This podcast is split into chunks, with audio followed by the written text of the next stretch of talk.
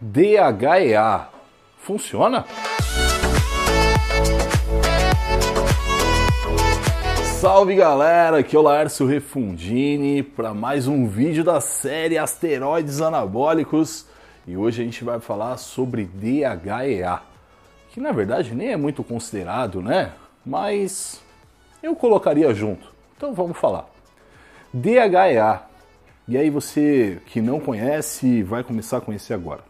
Seguinte, todos os hormônios esteroides do nosso corpo, e quando eu falo dessa forma, não estou falando somente da testosterona, progesterona, etc. São vários, tudo bem? Todos eles vêm de uma gordurinha chamada colesterol. E aí, na verdade, eu até me recordo que dias atrás eu fiz um vídeo aqui pro canal falando que não é saudável você ficar muito seca ou muito seco durante todo o ano. Eu vou colocar o vídeo aqui nos cards caso você queira ver. Exatamente porque uma das funções da gordura no nosso corpo é essa: é funcionar de matéria-prima para hormônio.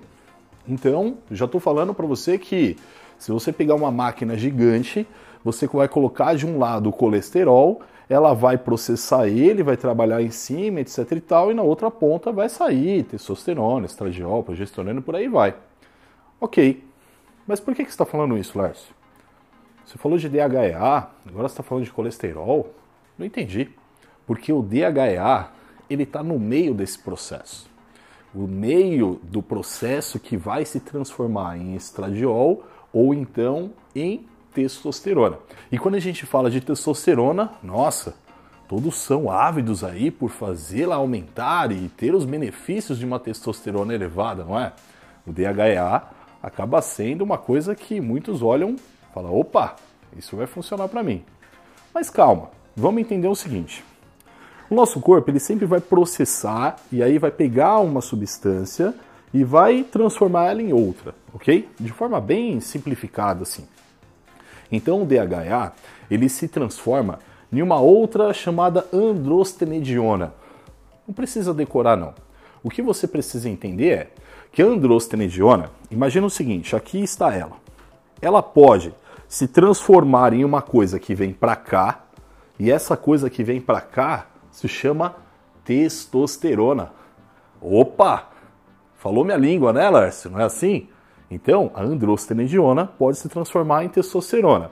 Recapitulando, eu pego um DHA, ele se transforma em androstenediona e depois ele se transforma em testosterona. Opa, Interessante isso, bacana. E isso pode acontecer tanto no corpo da mulher quanto no corpo do homem, tudo bem? Legal. Mas uma coisa que a gente muitas vezes não acaba olhando é o seguinte: essa androstenediona ela pode ir para outro caminho também. Qual caminho é esse, Lércio? Esse caminho é o caminho da estrona. E a estrona vai se transformar em estradiol. Não, né? Estradiol é aquele hormônio que tem prevalência no corpo da mulher. Então, no nosso, vai dar vários problemas. Eu já fiz vídeos aqui no canal, inclusive, falando sobre isso, mas só para você entender, pode te dar ginecomastia. Não é legal. Então, vamos entender de novo. Seguinte, ó, DHA, androstenediona, pode se transformar em testosterona mas também pode se transformar em estrona, que depois vai se transformar em estradiol. Então, e aí? E agora? Quem vai decidir se vai se transformar em testosterona ou em estrona? É, tem um trabalhinho que foi feito, é bem interessante, ele mostrou o seguinte: no corpo das mulheres, claro, as meninas que tinham aí uma deficiência de DHA, a suplementação com ele transformou em testosterona. Então foi bacana.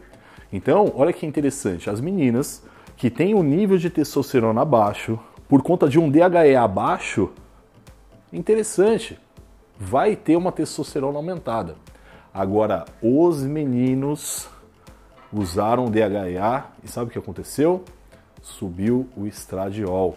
Ou seja, ele pegou um outro caminho. E aí, como eu disse agora há pouco, não é legal ginecomastia. Então, o DHEA é bom? Não sei. Afinal de contas, depende para quem. Se você quer tomar DHA, primeiro você tem que saber como que está a sua testosterona e como que está o seu próprio DHA, para depois saber se vai usar.